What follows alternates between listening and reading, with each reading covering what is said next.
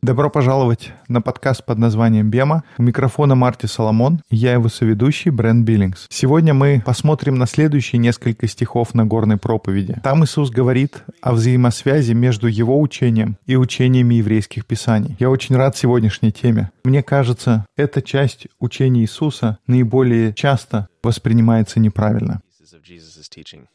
Согласен, сегодня хорошая тема. Но давайте просто напомним, что мы уже обсуждали. Итак, мы идем по Евангелию от Матфея. И какая его основная мысль? Uh, talking Он говорит о мамзере, об отбросах, о тех людях, которые нежеланны в обществе. Матфей говорит, что то, как обычно в религиозном обществе представляется Царство Божье, это не совсем верно. И Царство Божье, оно включает тех людей, которых зачастую мы сами не включаем в него. И раз уж мы начали небольшой обзор, давай вспомним про Евангелие от Марка. Какая у него основная идея? У Марка Евангелие для римлян, римское Евангелие, можно сказать. uh, he was a well, he wasn't Roman. Right.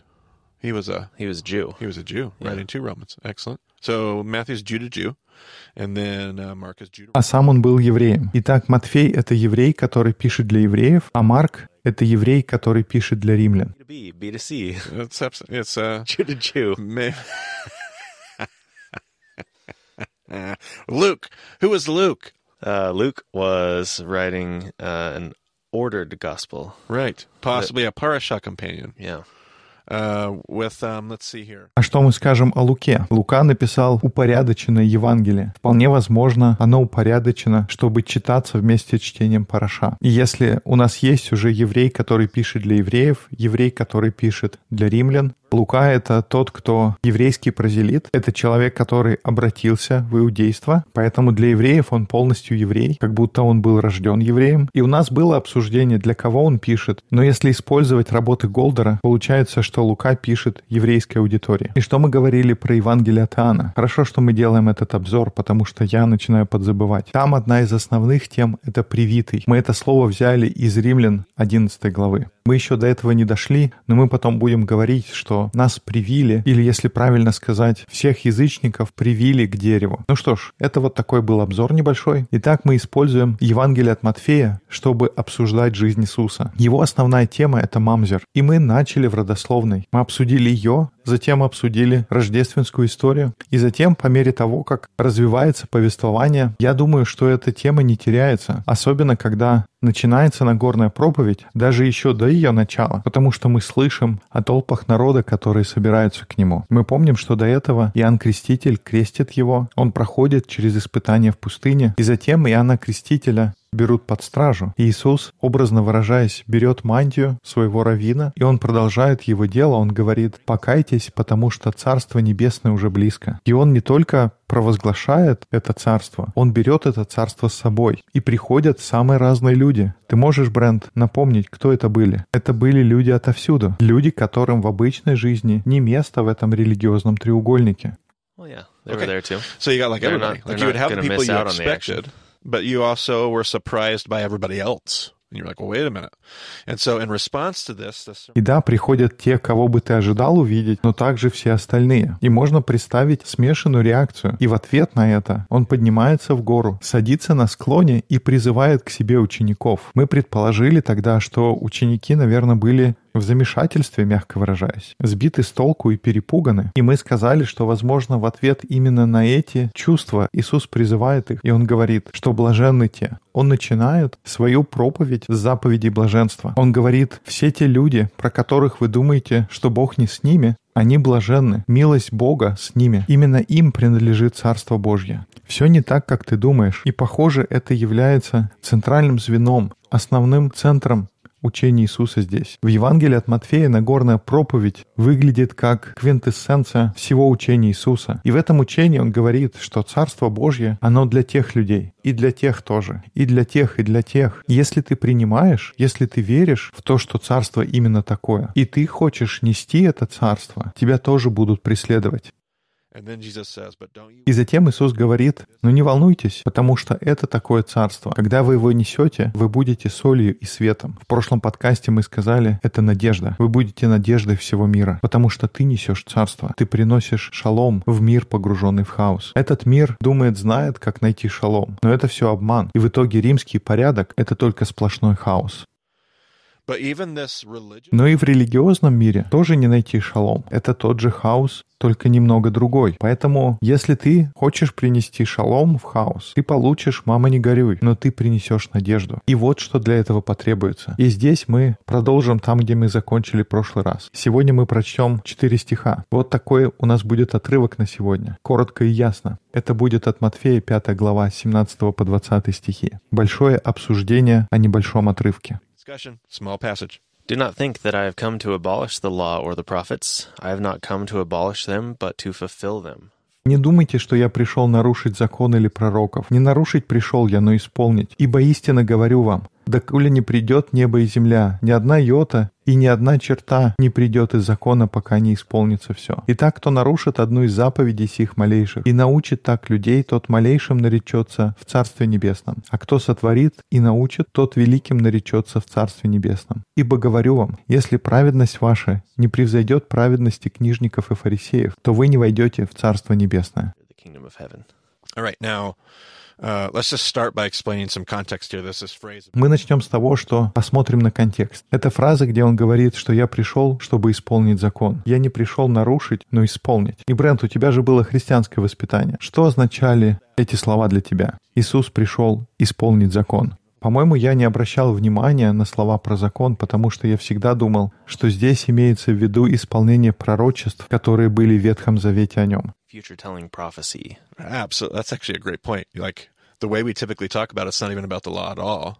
It's about prophecy, right? And so we just kind of use the law as this general blanket term. Хороший момент. То, как мы обычно об этом говорим, что здесь не имеется в виду закон, а это имеется в виду пророчество. И поэтому мы говорим «закон» — это как будто общий термин, который говорит о Ветхом Завете. Я помню в моем христианском детстве я слышал несколько похожих версий, что с одной стороны это действительно те пророчества, которые Иисусу нужно было исполнить. Но иногда я слышал такое, что Бог дал людям закон, и Он ждал, что кто-то его исполнит полностью. И никто из нас не мог. Мы все погрязли в грехе и полностью прогнили, но тут пришел Иисус, и Он выполнил все правила и законы, которые постановил Бог. Что, кстати говоря, невозможно хотя бы просто потому, что Иисус не был женщиной. Поэтому исполнить ту часть закона, которая говорит о менструальных циклах, он не мог. Поэтому это даже логически неверно. Один единственный человек не может выполнить все части закона просто потому, что не все будет применимо к одному конкретному человеку. И я получил такую картину, что как будто есть видеоигра. Скажем, она называется 613 заповедей. И там было 613 уровней, которые нужно пройти, чтобы дойти до конца. И вот пришел Иисус, и он прошел все уровни. Он жил совершенную жизнь. Он преодолел все 613 уровней в этой видеоигре, и тем самым он исполнил. Он исполнил закон, победил в игре, и из-за этого нам даже не нужно играть. Интересно, ты думаешь, он все 30 лет эти уровни проходил? Или как на ускоренной перемотке все 613 за 3 года? У меня в ушах сейчас музыка из игры про Марио. И затем в конце ты получаешь волшебную звездочку, которая делает тебя непобедимым. Наверное, было бы интересно посмотреть, как Иисус бы проходил такую игру.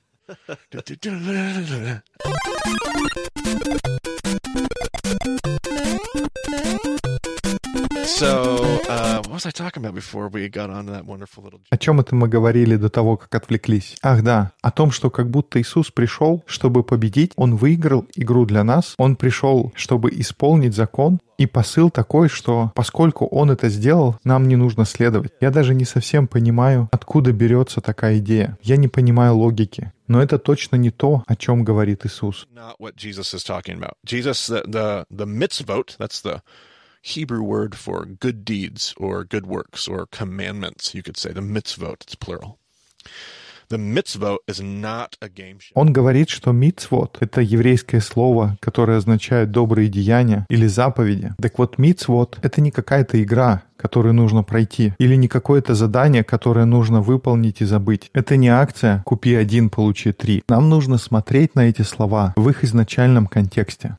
Когда Равин говорит о том, что отменить закон или исполнить закон, он имеет в виду что-то конкретное. Когда Равин говорит, что он исполняет Тору, это означает, что он правильно ее трактует. И правильно трактует — это гораздо больше, чем просто слышится современному слушателю, потому что трактовка или интерпретация это не просто умственное академическое объяснение. В равинском понимании правильно трактовать закон — это означает, что нужно взять его, правильно объяснить, что этот закон значит, и чтобы полностью исполнить его, ты затем должен пойти и показать эту интерпретацию через свое поведение. Как они говорили, своим хождением показать, как это выглядит, когда этот закон применяется. Твой путь — это слово «халах», которое мы говорили, когда обсуждали картины пустыни. Твое хождение то, как ты живешь, должно соответствовать твоей интеллектуальной интерпретации. Итак, во-первых, тебе нужно правильно логически или, можно сказать, интеллектуально, академически объяснять закон. И затем это должно подкрепляться вашим поведением и послушанием в том, как вы ходите, исполняя этот закон. А если ты не следуешь этому процессу, это называется отменить или нарушить закон. И тогда нарушить закон, или как в синодальном переводе написано, отменить закон,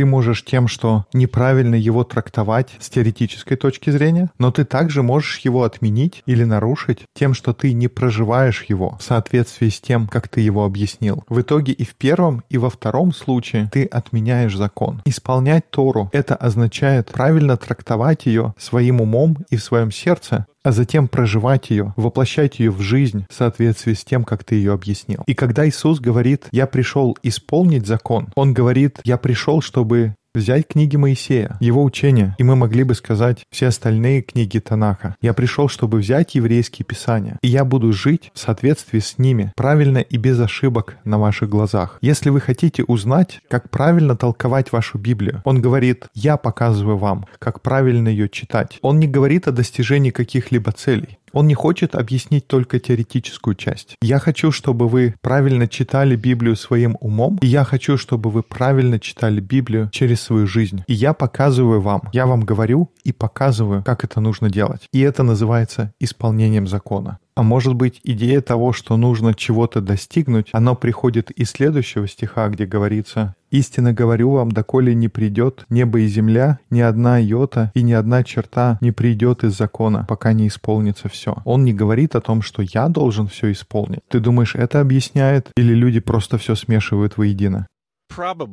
Uh, uh. Наверное, это играет какую-то роль. Но интересно, следующие два стиха. Прочитай дальше, где ты остановился, и мы посмотрим, что там говорится. Итак, кто нарушит одну из заповедей сих малейших и научит так людей, тот малейшим наречется в Царстве Небесном, а кто сотворит и научит, тот великим наречется в Царстве Небесном. Ибо говорю вам, если праведность ваша не превзойдет праведности книжников и фарисеев, то вы не войдете в Царство Небесное. Will certainly not enter the kingdom of heaven. Right. And so whatever's being accomplished here, what's being accomplished is the fulfillment of Torah, not the setting aside of Torah. He, he says that. Самое главное достижение здесь — это исполнение Торы. Не то, что мы все сделали и убрали ее на полку. Он прямо так и говорит. «Я покажу вам, как правильно жить и трактовать закон своим умом, своим сердцем и своей жизнью». Это очень похоже, как мы говорили про молитву Шема, чтобы возлюбить всем сердцем, всей душой и всем самим собой. Я учу вас, как идти и исполнять закон всем самим собой. Um, what's going on there? So I also want to ask about, I think um, the law part makes sense. There are the 613 commands. Uh, Я тоже хотел спросить тебя одну вещь. То, что он говорит про закон, это понятно. Есть 613 заповедей, и он пришел, чтобы их исполнить, а не отменить. Но он тоже говорит о том, чтобы исполнить пророков. Что здесь имеется в виду? Как это можно исполнить пророков? Потому что Писание пророков — это не какая-то одна заповедь. like a command. Sure. it? Link. Я думаю, здесь будет хорошо добавить ссылку на наш эпизод по третьему Исаии. Это будет замечательный пример. Идеальный пример, как ответить на такой вопрос. Там мы обсуждали отрывок о страдающем слуге. Мы говорили, что там, где в 53 главе сказано, что он был пронзен за наши прегрешения, и он был поражен за наши беззакония, и ранами его мы исцелились. Мы говорили, что да, этот отрывок похож на Иисуса, но мы хотели сказать, что это не главная цель этого отрывка. И для слушателей в те времена этот отрывок был не об Иисусе, это был отрывок об Иуде. People will be saved through their faithfulness. Что если они будут проявлять упорство, оставаться верными, другие люди спасутся через их верность. И затем, 700 лет спустя, Иисус мог посмотреть на своих слушателей и сказать, «Я показываю вам, как прожить Исаию 53 главу своей собственной жизнью. И в итоге эта жизнь, ее кульминация будет распятие на кресте. И Иисус, все его служение, вся его жизнь, это будет, как он проживал Исаию 53 главу. Или давай другую книгу возьмем из пророков. Как насчет Амоса? Когда он говорит, пусть правосудие восторжествует, Иисус мог взять этот отрывок и сказать, смотри на меня, и ты увидишь, как это происходит. Когда мы говорили о крещении Иисуса несколько подкастов назад, Брент, мы говорили о том, что Иисус говорит Иоанну, мы должны сделать это, как он ему это сказал? Потому что Ян говорит, я не должен тебя крестить, а он говорит, нет, нам нужно это сделать для того, чтобы исполнить праведность. И теперь у нас есть еще больше информации и понимания для того, чтобы вернуться и понять, что он говорит, я покажу вам, какую праведность нужно исполнить, как выглядит это исполнение. Поэтому, когда я принимаю воды крещения, я делаю это для того, чтобы сказать, что если вы будете наблюдать за моей жизнью, вы увидите правильное толкование и правильное подчинение Торе. Поэтому если взять пророчество Амоса или пророчество или урок, которому можно научиться из Ионы, у нас был уже разговор об Ионе, или взять пророка Агея, или давай Захарию, чтобы не было написано в апокалиптической литературе Захарии, то послание, которое Захария пытался донести до своей аудитории, мы можем увидеть его воплощенным в жизни Иисуса. Он являет из себя совершенный пример того, как исполняются все призывы Священного Писания. Он говорит, смотрите на меня, я правильно проживаю Писание. И тогда еще вопрос, почему он не говорит о Писаниях, почему он упоминает только закон и пророки? Because the writings aren't even canonized at this point. They are in the process of canonizing what we would call the Ketuvim. Это хороший вопрос, потому что Писания тогда еще не были канонизированы. Они были в процессе канонизации. Это будет та часть еврейских писаний, которая называется Ктувим. На тот момент истории, я думаю, есть только в одном из самых поздних Евангелий есть упоминание о пророках. Там говорится, что Иисус говорит о законе, пророках и псалмах. И я думаю, в каких-то переводах так и написано Писание. Но мы встречаем упоминание пророков, писаний, пророков и псалмов, закон, пророки и псалмы. Там всего несколько таких упоминаний, потому что на тот момент они не были канонизированы. Псалмы известны, они существуют. Существуют притчи, есть книга Исфири. Они просто еще не решили, что делать с этими трудами. И в итоге это становится ктувимом. Я думаю, ты нашел ссылку.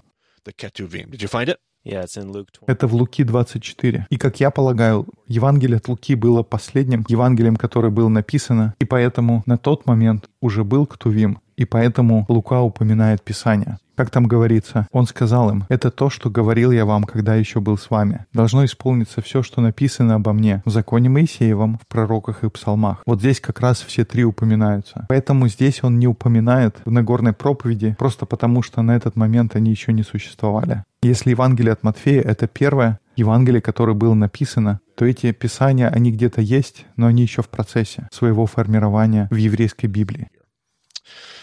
So if this is what Jesus is saying, like I've come to show you to, how to live out Torah correctly. My question is, why does Jesus make that statement?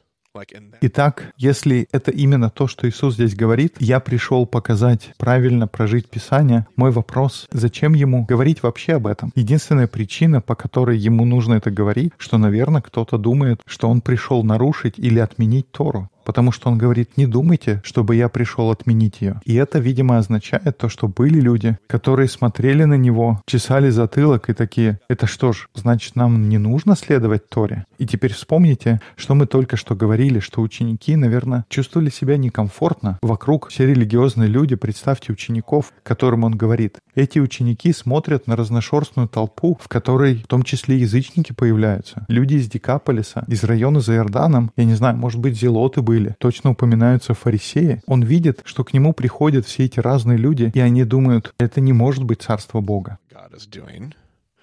And Jesus like talks to his disciples and he says, "No, no, no. All these people are in, and you're going to bring kingdom но Иисус смотрит на своих учеников и говорит им, нет-нет-нет, все эти люди, они приняты, и вы будете приносить царство. Вы будете солью и светом, вы будете надеждой миру, я думаю, в ответ на это они задумались и говорят, ну, значит, то, что сказано в Библии, это к нам не относится. Значит, мы отвергаем закон. Но Иисус говорит, нет, не так. Все в точности наоборот. Я пришел, чтобы показать, что с самого начала, что изначально закон должен был показать нам. Я пришел, чтобы показать, о чем изначально говорилось в законе. Я исполняю его. Я исполняю тем, как я его трактую, и тем, как я его проживаю. У меня в заметках здесь написано, это замечательное место, чтобы понять, что учение, которое мы видим в Нагорной проповеди, оно настолько радикально отличается, что люди слышали раньше, что у них возникает соблазн предположить, что он отвергает Тору или учит вопреки тому, что там написано.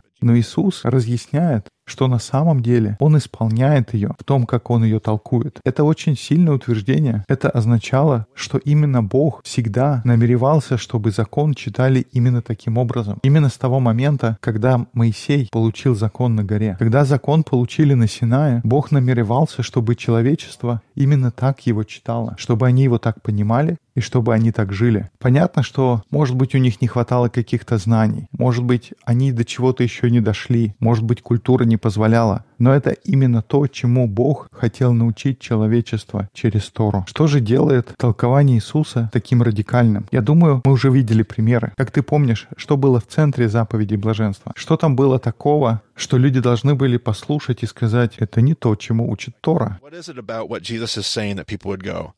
Well, that's not what Torah teaches? Like, what was the center of the Beatitudes? You remember? Uh, it was peace, wasn't it? Almost. Kind of. It's shalom. Shalom. Это было про мир, ну почти. Это был шалом. Но два каких утверждения там были? Там было что-то в центре. There was a little bit of a, uh, my stomach's grumbling. I, uh, I have a grumbling spiritual stomach because I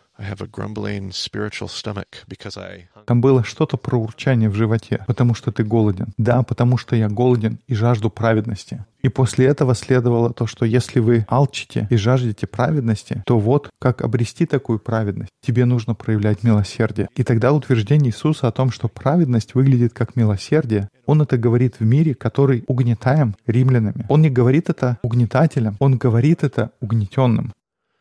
Not that that's, that's there's not a place for that. Don't mishear me. But his message is to the people on the underbelly. And he's saying, Oh, do you want to know what righteousness looks like? It looks like mercy. Я хочу, чтобы меня услышали правильно. Он говорит людям, которые под пятой завоевателя, хотите знать, как выглядит праведность? Она выглядит как милосердие. Он говорит, хотите знать, как выглядит царство? Царство — это любовь, любовь к ближнему. Это как любовь к супругу, и это даже любовь к своему врагу. Это любовь, это милосердие. Царство выглядит как прощение. Это не то, как в те времена учили читать Тору, а он говорит, вот как ее нужно читать правильно. И сейчас вопрос в том, верим ли мы, что Иисус — это тот, за кого Он себя выдает. И да, мы верим, но если Он тот, за кого себя выдает, то в Его учении есть много чего, что будет нелегко. У Него будет авторитет, которого мы никогда раньше не видели в том, как люди трактуют Тору. И в заключение нашего подкаста я хотел поговорить об авторитете. Ты помнишь, Брент, какое слово используется для понятия авторитет? Это слово «шмиха».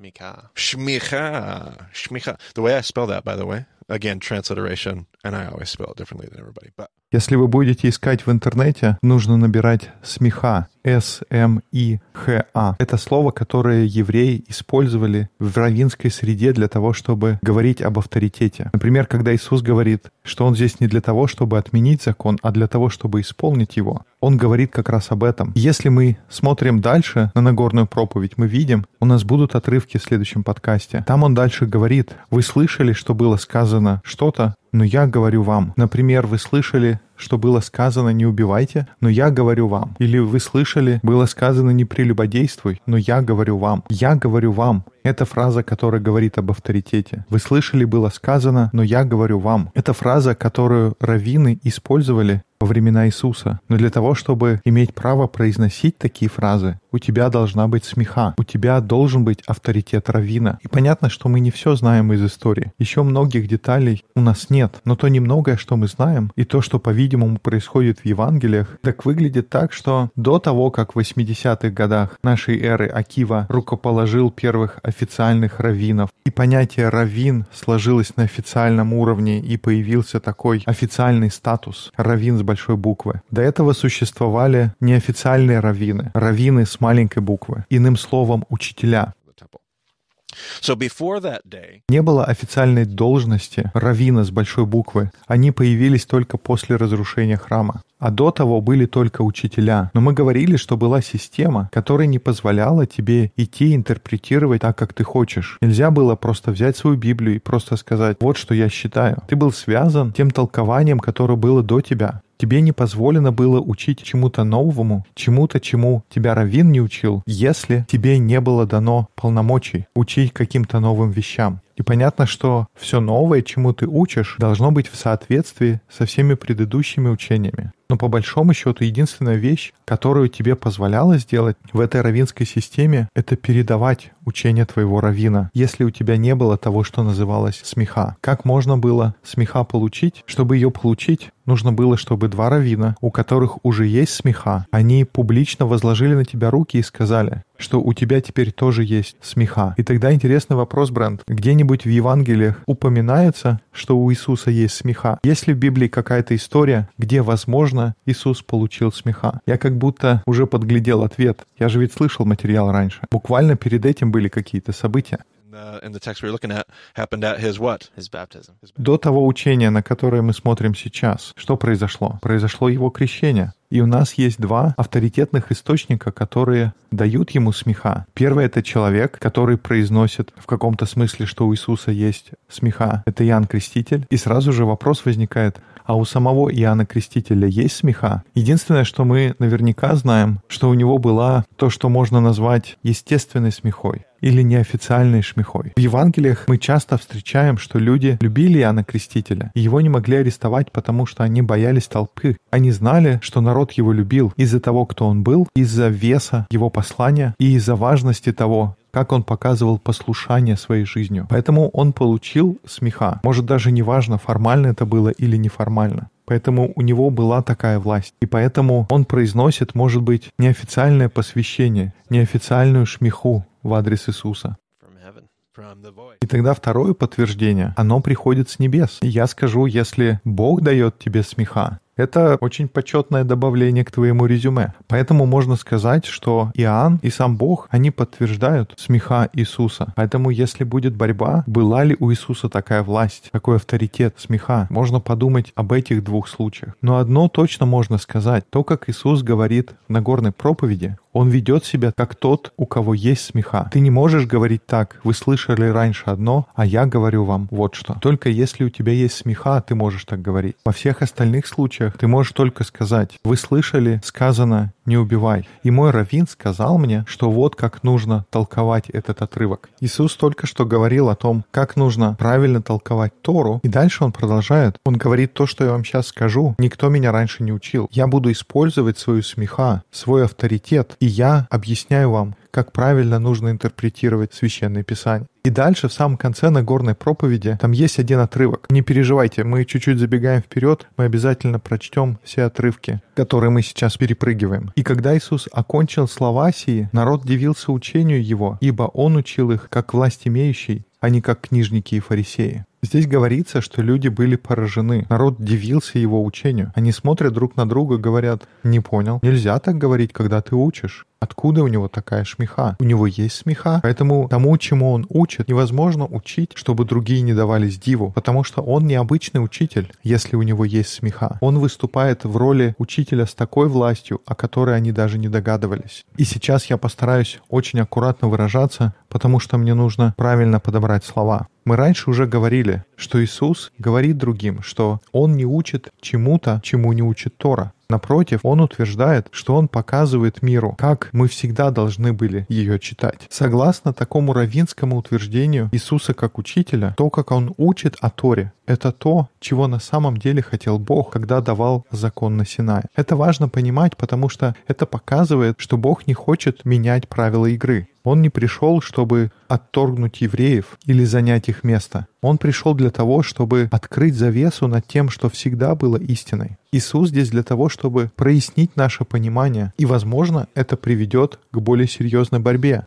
Я думаю, иногда мы, когда слушаем учение Иисуса, многие из христиан говорят, ну это глубокое учение, нужно разбираться во всей мистике. Это равинское учение, еврейское. Очень сложно понять, что он на самом деле имеет в виду. И мы говорим, да, учение Иисуса, там великие идеи, об этом нужно подумать, поразмышлять, но мы не придаем соответствующего авторитета учению Иисуса. Мы люди западные, мы живем в современном мире, а он еврейский раввин. И, конечно, нам нравится его образное учение. Но оно оказывается в такой странной категории, мы не слушаем его как учение нашего раввина. У Брайана Макларина есть цитата, это одно из моих любимых высказываний. Он сказал однажды, «Христиане сделали Иисуса своим спасителем, но они сделали Павла своим Господом. Я когда слышу, у меня угрызение совести. Для меня действительно послание Павла гораздо легче читать. Он пишет свои послания на греческом различным группам людей, и он использует императивный язык. Он указывает, что делать. Он не использует таких равинских приемов, о которых мы читаем у Иисуса. Его просто легче понять, и поэтому мы тяготеем к учениям Павла, и мы позволяем словам Павла формировать наше восприятие Иисуса, вместо того, чтобы Иисусу позволять формировать то, как нам нужно читать послание Павла. Я думаю, если бы Павел услышал, что мы так поступаем, он бы начал махать руками. Нет, я не равин. Иисус — это наш равин. Павел сказал, следуйте за мной, как я следую за Христом. И несколько еще мыслей напоследок. Если остаются еще какие-то вопросы, нужно разобраться с авторитетом Иисуса, как об этом говорят евангельские повествования. Все, что любой последователь Иисуса понимает и как он трактует в Библии, должно быть через призму Иисуса. Если Иисус говорит, что правильный способ понимать текст — это любить Бога и любить других, все остальные вещи в Библии мы должны читать через эту призму.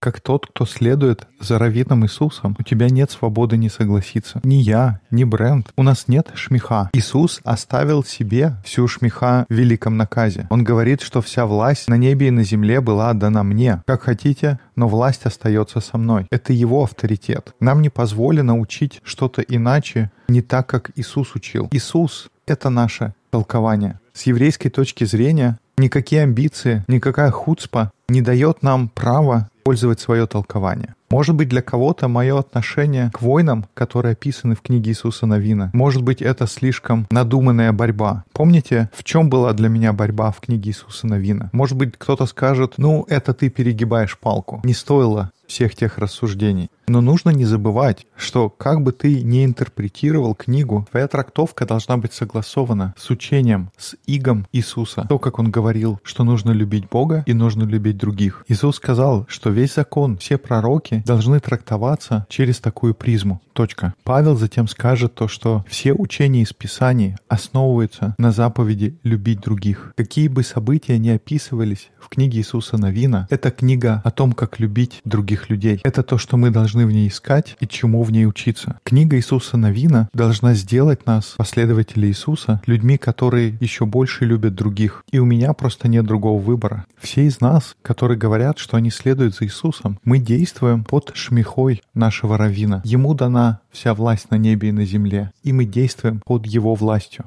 Got anything to follow up there? I do have one question. Since okay. since we uh, brought in this closing portion of the Sermon on the Mount, I noticed something.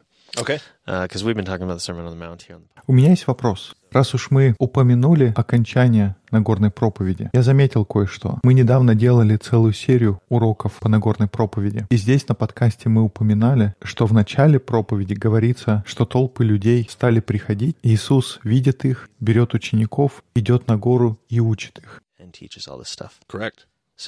То есть Нагорная проповедь в основном обращена к ученикам, а не ко всем этим толпам народа. Но в конце мы только что прочли, что Иисус, когда закончил говорить, люди были поражены. Так что произошло? Почему фокус смещается?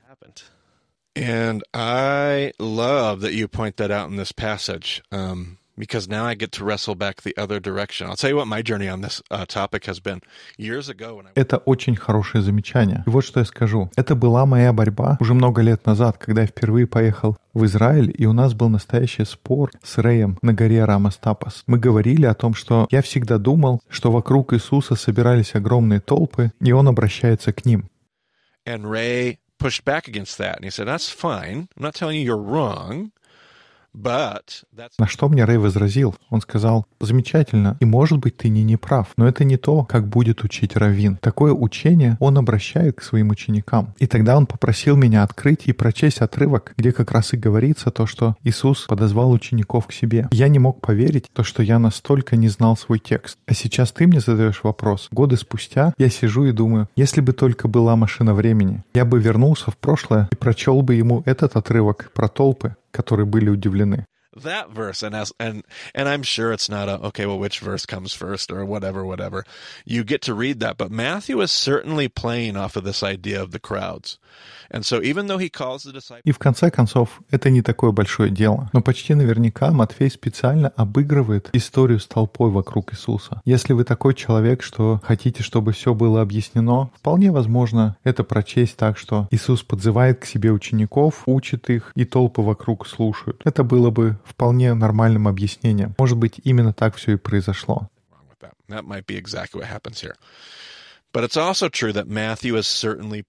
Но совершенно точно Матфей здесь привлекает наше внимание к тому, что вокруг Иисуса было множество людей. Это интересно, что ты его указал. Если бы у меня был этот стих в 2008 году, когда у меня впервые был этот спор, может быть, у меня сегодня был бы ответ. У меня даже вопроса не было до того, как мы начали сегодня читать. I'm in no better of a place. Чем глубже в текст, тем больше вопросов. text I mean, and I don't know, like, is this the kind of thing where Jesus is spending the entire day? Я не знаю, это было так, что Иисус говорит какую-то часть, потом у них небольшой перерыв, они, может, отдыхают, идут на обед, или он просто берет и говорит все свое учение за одну 30-минутную проповедь. Тут может быть множество вариантов. Я думаю, что большинство ученых согласятся, что, скорее всего, не было все буквально так, как описано. Вряд ли Иисус прямо сел и выдал учение все сразу. Но это то, как Матфей хочет записать его. Вероятно, отрывки этого учения происходили в разное время и в разных местах. Но Матфей взял и собрал это вместе. И такая мысль, может быть, для кого-то будет некомфортной и покажется неправильной. Это совершенно нормально. Не бойтесь этой борьбы. Подумайте, как иначе могло быть собрано такое учение. Учил ли Иисус всему этому в один прием? Я помню как-то раз у меня было такое упражнение, я запоминал наизусть Нагорную проповедь. И мне кажется, чтобы полностью прочесть ее, у меня ушло 25-28 минут. И полчаса — это нормальное время для хорошей, такой американской в западном стиле проповеди. Поэтому как это было? Иисус просто встал и сделал урок на 30 минут? Или, может быть, было какое-то обсуждение в середине? Или, может быть, кто-то из Декаполиса посреди его учения поднял руку и сказал, «Простите, а вы могли бы это пояснить?» From each group, Right. it's kind of like leaning over a disciple's shoulder, right listening in, and then they go back and report. right Или, может, вокруг Иисуса сидят ученики, и по одному представителю из каждой группы наклоняется к ним поближе, чтобы услышать слова Иисуса. А потом они идут и рассказывают своим, о чем говорил Иисус. Множество вариантов. Здесь больше вопросов, чем ответов. Но я думаю, этого достаточно для этого эпизода. Много вопросов, много замечательных вещей, о которых можно поговорить. Так что найдите группу для обсуждения и находите свои собственные вопросы. Uh, У нас есть дискуссионные группы по всему миру. Можно посмотреть на карте на сайте bemadiscipleship.com. Можно связаться со мной и Марти и задать вопросы нам, как угодно. Задавайте вопросы, копайтесь в тексте. Спасибо, что слушаете подкаст под названием «Бема». До скорых встреч в эфире.